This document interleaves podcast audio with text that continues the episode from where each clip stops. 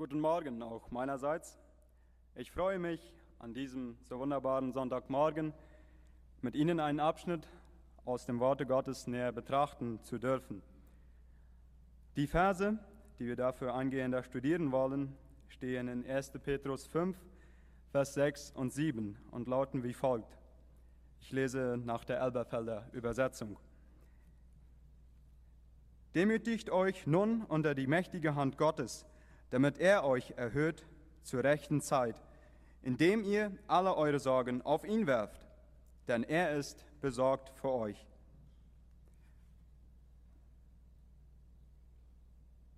Ich überlegte während der Kindergeschichte, ob Petrus wohl an die Begebenheit aus Apostelgeschichte 12 gedacht hat, während er diesen Brief geschrieben hat. Auf jeden Fall war er ein Nachfolger Jesu, der etwas zu diesem Thema sagen konnte. Und,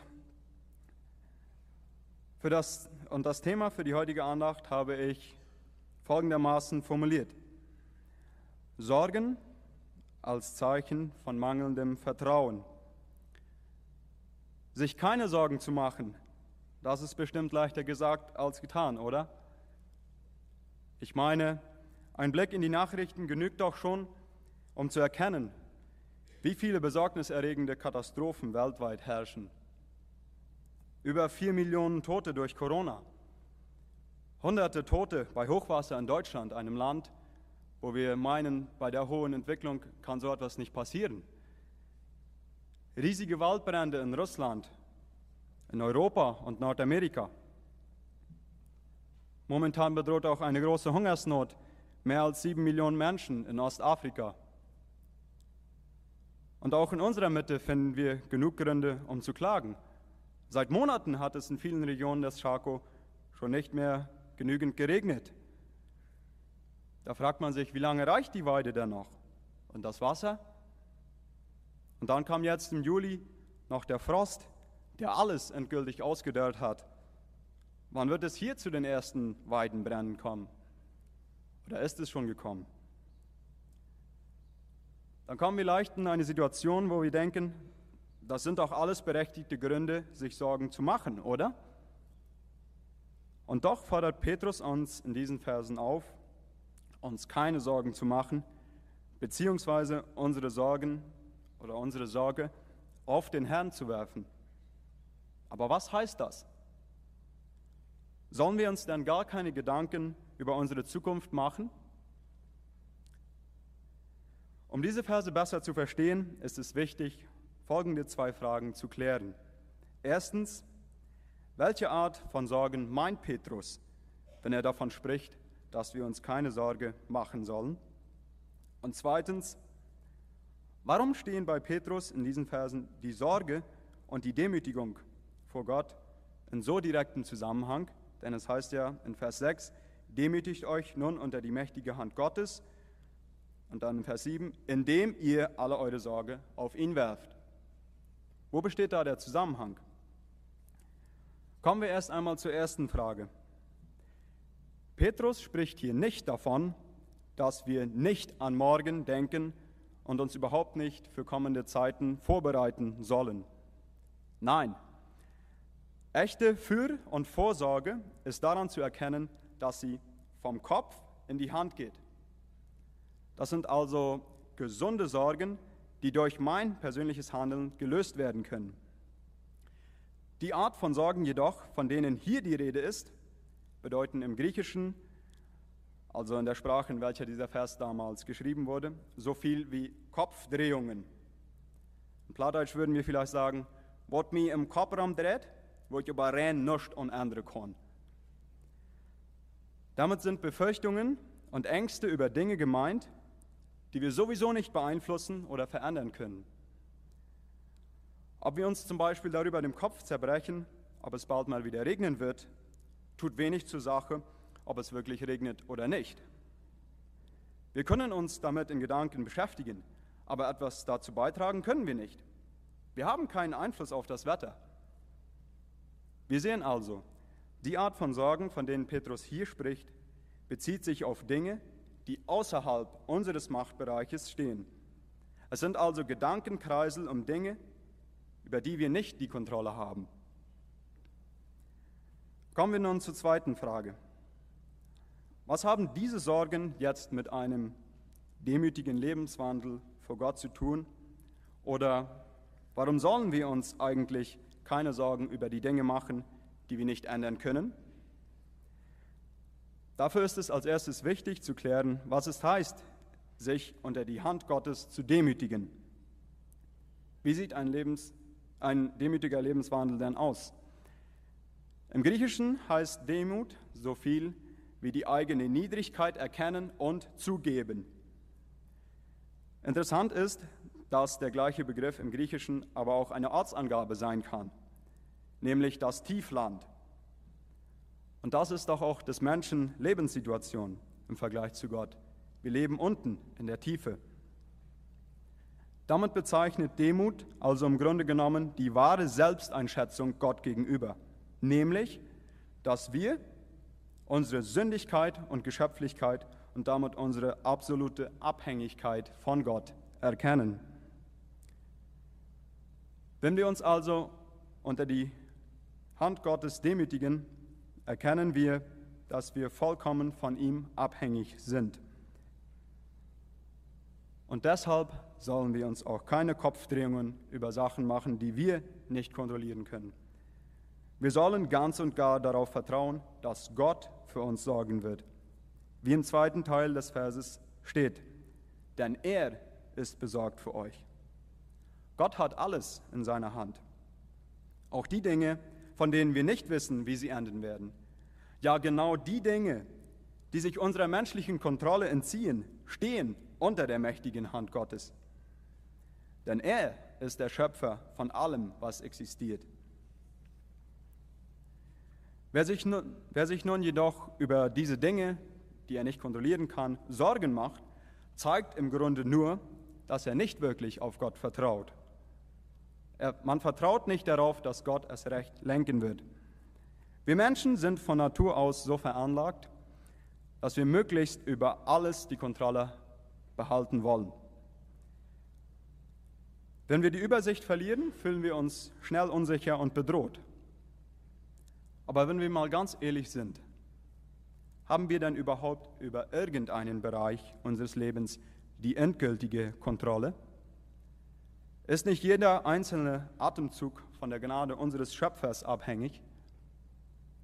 Die Bibel sagt, dass wir unserem Leben durch Sorge nicht eine einzige Spanne hinzufügen können. In Matthäus 6, Vers 27 lesen wir, Wer aber unter euch kann mit Sorgen seiner Lebenslänge eine Elle zusetzen? Nein, alles liegt letzten Endes in Gottes Händen. Und deshalb will er, dass wir fest auf ihn vertrauen. Nichts passiert, ohne dass er es nicht weiß. Und das Beste dabei ist, wenn wir Christus zur Vergebung unserer Sünden als unseren persönlichen Heiland angenommen haben, dann bekommen wir das Recht, Kinder Gottes zu sein, laut Johannes 1, Vers 12. Denen aber, die ihn aufnahmen, gab er das Recht, Gottes Kinder zu heißen, denen, die an seinen Namen glauben. Ist das nicht wunderbar?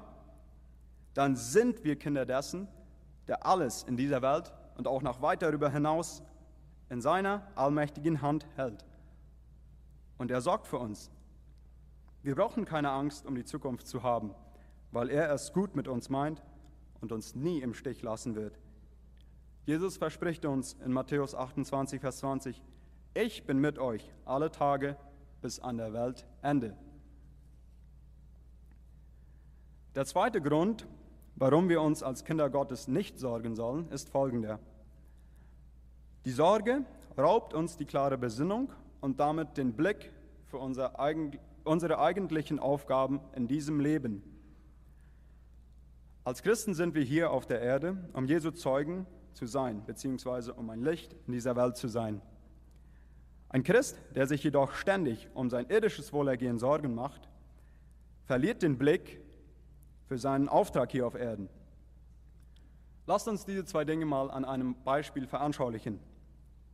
Wenn ich zum Beispiel auf der Arbeitsstelle meinem Chef jeden Tag Fragen über das Gehalt stelle und mich in Gedanken nur noch damit beschäftige, ob ich auch wirklich am Ende von Monat mein Gehalt erhalten werde, dann bringt das folgende Konsequenzen mit sich.